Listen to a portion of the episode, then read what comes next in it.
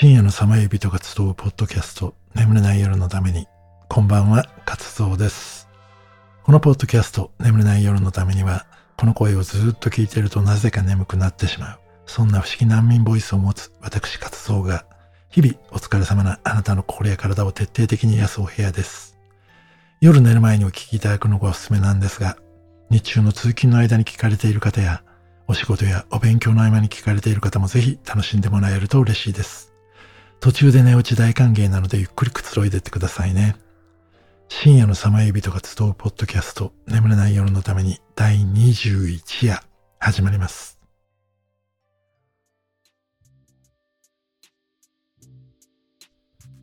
眠れない夜。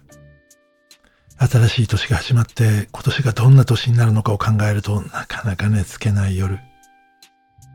2023年始まっちゃったな。本当に今年どんな一年になるんだろう。昨年はこの眠ためを始めて、なんだかんだ言っても充実した一年だったよな。今年はこれまで出会った人たちにいろいろお返しができる年になるといいな。本当に人に恵まれてるっていうか、結構運だけで生きてるところあるからさ。いや、でも本当人の出会いってやっぱ一つの奇跡だよな。あやべ。明日早いのにもう表示だよ。年明けからなんか興奮して眠れねえ。なんて、いろんな出会いの奇跡に興奮して、眠れない夜を過ごしたことありませんか？というわけで、今夜は運命や奇跡についていろいろ調べてみました。幸運は大胆な人たちに笑いかける。古代ギリシャの偉大な医者ヒポクラテスの言葉です。人は想像を超えた出来事や幸運に出会った時、それを奇跡って言ったりしますよね。その奇跡が起きる確率を考えた人がいるんですが、数学者リトルウッドは、奇跡は統計的に見ると全然不思議な出来事ではなくて、1ヶ月に1回くらいの割合で誰にでも起きることだと考えました。その根拠ですが、リトルートはまず奇跡を100万回に1回くらいの割合でしか発生しない常識では理解できない特別な出来事と定義します。そして人が起きて活動している間、1秒あたり1回は何らかの例えば時計を見たりとか新聞を読むみたいな出来事に出会っていたりするとすると1ヶ月に約100万回の出来事に遭遇しているので平均して1ヶ月に1回は何か奇跡を体験していることになるというわけです。で、これは個人的な意見ですけど、さすがに1秒に1回何かが起きてるって実感ないかもしれないので、その10倍の10秒に1回くらいだと少しはイメージが湧くんじゃないかと思うんですが、それでも10ヶ月に1回。だから1年に1回以上ですよね。そのくらいは何かが起こるわけですから、かなり奇跡ってサクッてやってきそうな気がしませんか？でも日常って結構ルーティン多いし、毎日似たようなことしかしてないから奇跡が起きる機会なんて巡ってこないよって思う人もいるかもしれませんが、日常のルーティーンって何から何まで完全に同じように機械的に動くことってやっぱりかなり難しいんですよね。決まった道を歩いていても信号に引っかかったり、道路工事で迂回しなきゃいけなくなったり、突然お腹の具合がおかしくなったりとかいろいろあるじゃないですか。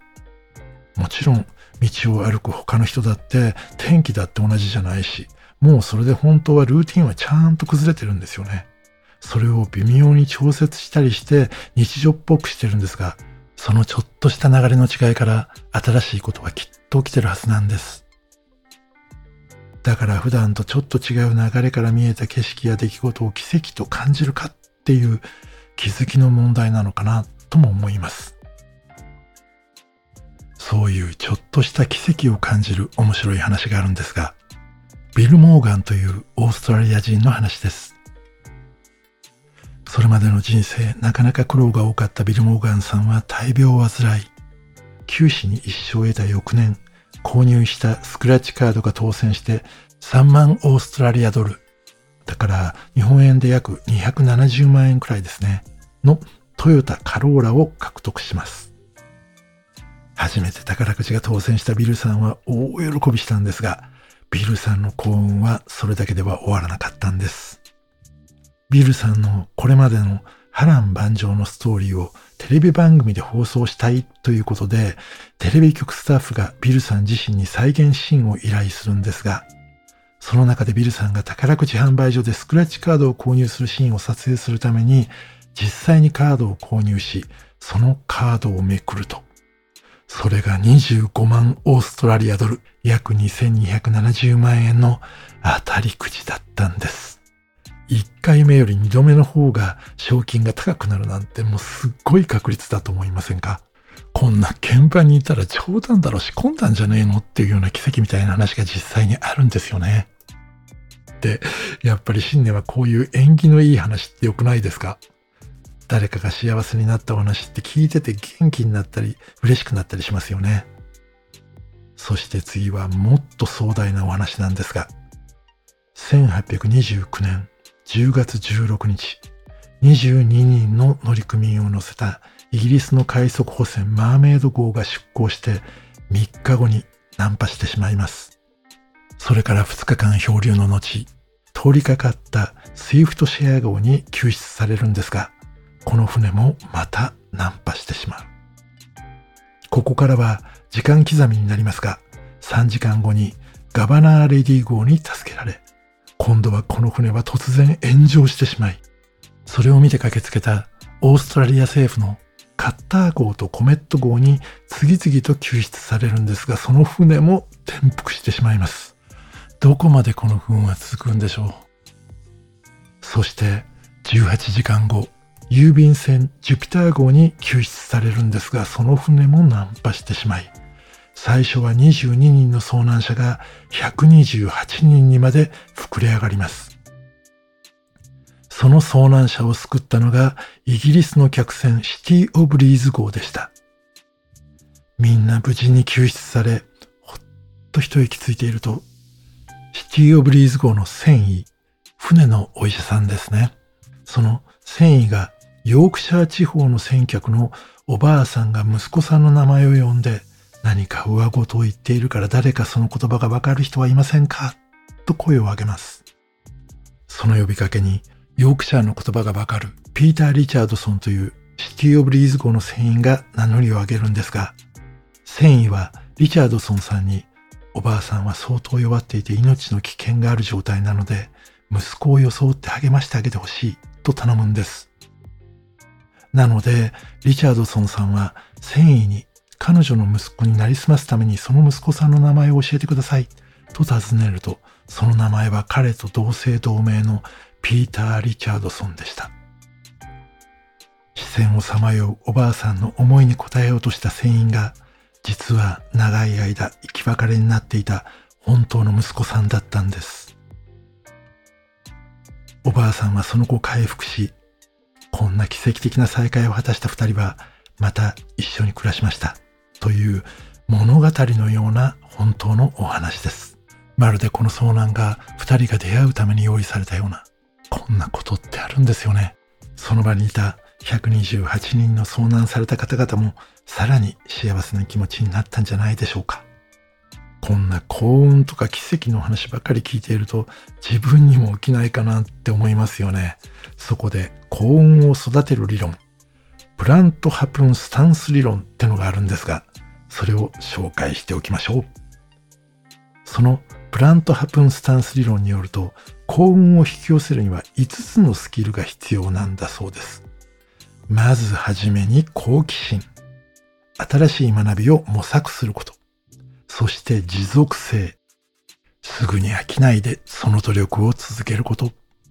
次に柔軟性。その前の持続性っていうと、ルーティンを組んでかっちりやりがちじゃないですか。もちろんそれも大事なんですけど、姿勢とか状況の変化に合わせる柔らかさ、柔軟性も大切というわけです。そして楽観性。これやっぱりね、幸運を引き寄せたいわけですから、なんかめっちゃ大事な気がします。悲観的な捉え方ばかりしてると、それはまあ続かないですよね。そして最後に冒険心。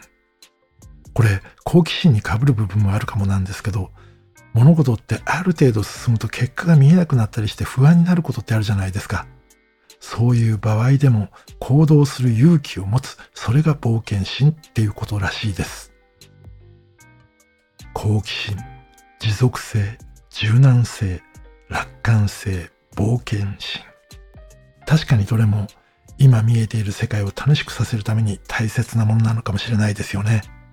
この5つのスキルを大切にして、さらなる幸運をつかみましょう。私の発見は失敗した後ももったいないと実験を続けたことから生まれた。ノーベル化学賞を受賞された科学者田中光一さんの言葉です。幸運とか奇跡のお話をするときにいつも頭をよぎるのが生体高分子の同定及び構造解析のための手法の開発によって2002年にノーベル化学賞を受賞した田中光一さんのことです。受賞時に彼は島津製作所に勤める会社員だったので、現役サラリーマン初のノーベル賞受賞として日本国内で大きな話題になりましたが、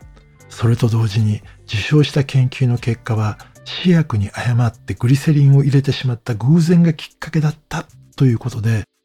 彼自身の能力を疑うような発言もよく聞かれました。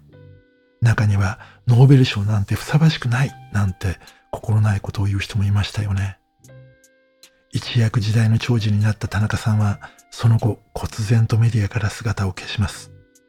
そしてその後、16年間メディアを遠ざけ続けました。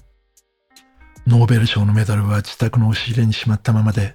田中さんは科学界で最高の栄を与えられたことが苦痛で仕方なかったと言います。そんな田中さんが再び表舞台に登場したのは2018年。発症30年前にアルツハイマー病の診断につながる技術を開発し、科学誌ネイチャーに掲載されます。実は田中さんは言われのない誹謗中傷から今度こそ文句を言わせない発見をしようと心に秘めながら研究に勤しみ、その努力の結果として認知症のアルツハイマーの早期発見に役立つタンパク質の発見をしたんです。だけどこれもやはりいくつかの偶然が折り重なってできたものでした。また今回も火の打ちどころがないような発見じゃなかったわけです。だけど今回の発見で田中さんは以前偶然得た研究結果も今回の結果も多くの失敗を繰り返しても諦めず続けてきたからこそできたことなんだと思い当たります。常識にとらわれずチャレンジし続けた結果が幸運な偶然を連れてくる。これは本当に素敵なギフト、運命なんだなって思います。それを知ると私の発見は失敗した後ももったいないと実験を続けたことから生まれたという田中さんの言葉もより味わい深く心に染みてきますよね。最後にお話しするのは東京ディズニーランドで起きた奇跡のお話。東京ディズニーランドのスプラッシュマウンテンで母の形見の指輪をなくしてしまった方がいました。一応届けは出しましたが、あの広いスプラッシュマウンテンの水の中ですから、落ちた指輪を見つけるなんて絶対無理だろうな、と届けを出した本人ももう諦めてはいました。だけど、後日、指輪が発見されたという電話がかかってきたんです。亡くされた方がどうやって見つけたんですか？って聞くと、その答えは、ここは魔法の国ですから、だったんだそうです。まさにディズニー。で、これは裏話ですが、実はこの一つの指輪を探すために、スプラッシュマウンテンの水の中に30人のダイバーが潜ったんだそうです。素敵な偶然や奇跡はそこに集まった人々の思いが作り上げるもの。人と人の心がつながって幸せを届け合えるもの。誰かの笑顔が誰かの悲しみから生み出されない。それが本当の奇跡なんだって思います。2023年があなたに数々の奇跡をもたらしますように。まだまだ話したいことはいっぱいありますが、今夜はこの辺でここからは俺のオリジナル曲を聴いていただきます。今夜お届けするのは未来。聴いてください。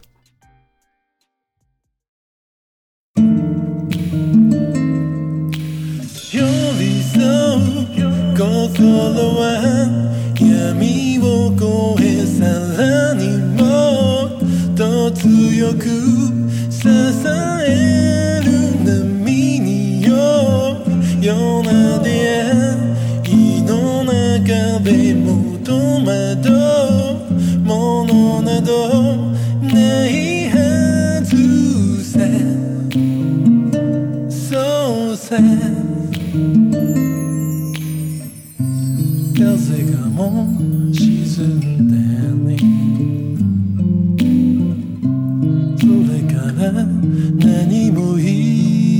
ず。それでも何か伝え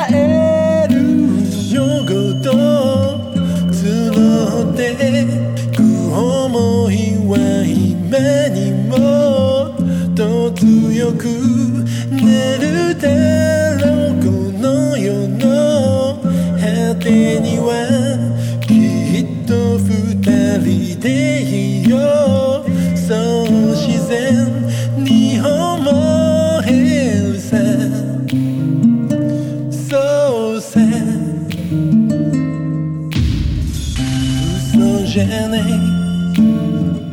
揺るがない思いは流行る流行るよ夢じゃない果てしない未来がそこにあると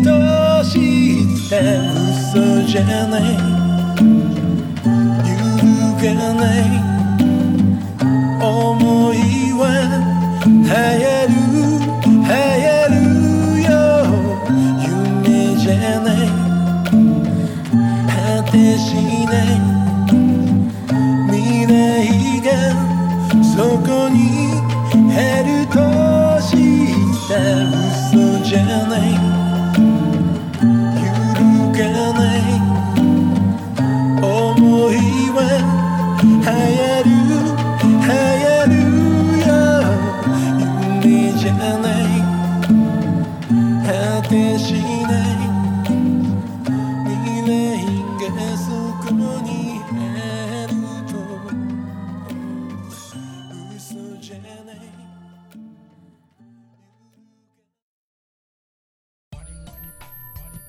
はい、今夜は奇跡についていろいろお話をしました。皆さんに素敵な奇跡が訪れますようにの思いを込めてのお話でしたが、最後に個人的に一番気に入っているお話をしますね。あの、松本太陽っていう漫画家がいるんですが、花男とかピンポンっていう漫画が有名で、その中で個人的にピンポンと同じぐらい好きな話で、鉄痕キンクリートっていう漫画があるんですね。ビッグコミックスピリッツで1993年にスタートして翌年まで33話で完結した漫画なんですが2006年にはアニメ化もされています。この鉄痕キンクリート。第1話を読んだ当時の編集長がすっごく感動して2週連続で関東カラーで掲載することが決まります。だけどその2週の読者アンケートの数はそれまでの史上最低でそれによって1年間で連載を打ち切ることと、この責任を取って編集長自身が退任することも決めます。でもこの漫画は後にアニメ化されていますよね。その経緯が劇的に面白いんです。出社前にその第1話を読んだアニメ制作会社スタジオ 4°C の社長、田中英子さんは、この見たことのない斬新な世界観に興奮します。そして、この鉄痕キンクリートをいつか必ずアニメにしようと心に決めました。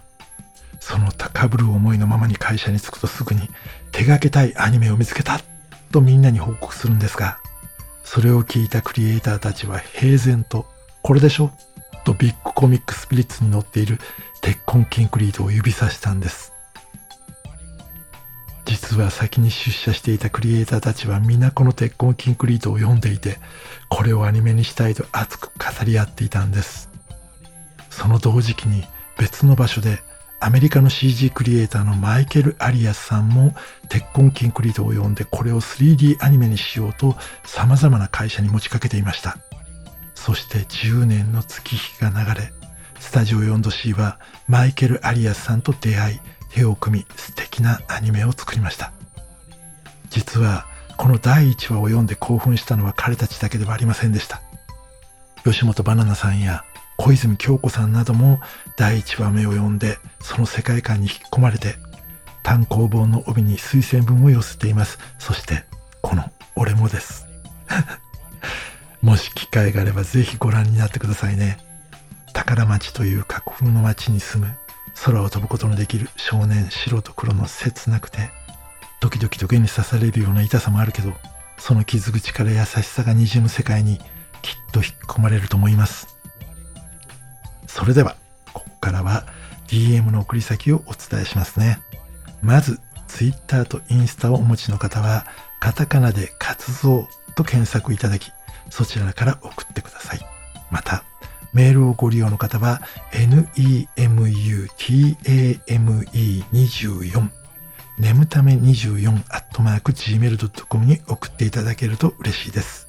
また概要欄にいろいろまとめたリンクページも貼ってありますので、ぜひそちらのメールフォームもご利用ください。2023年が始まりました。今年が互いにとってさらに素晴らしい一年でありますように。そして今年もよろしくお願いします。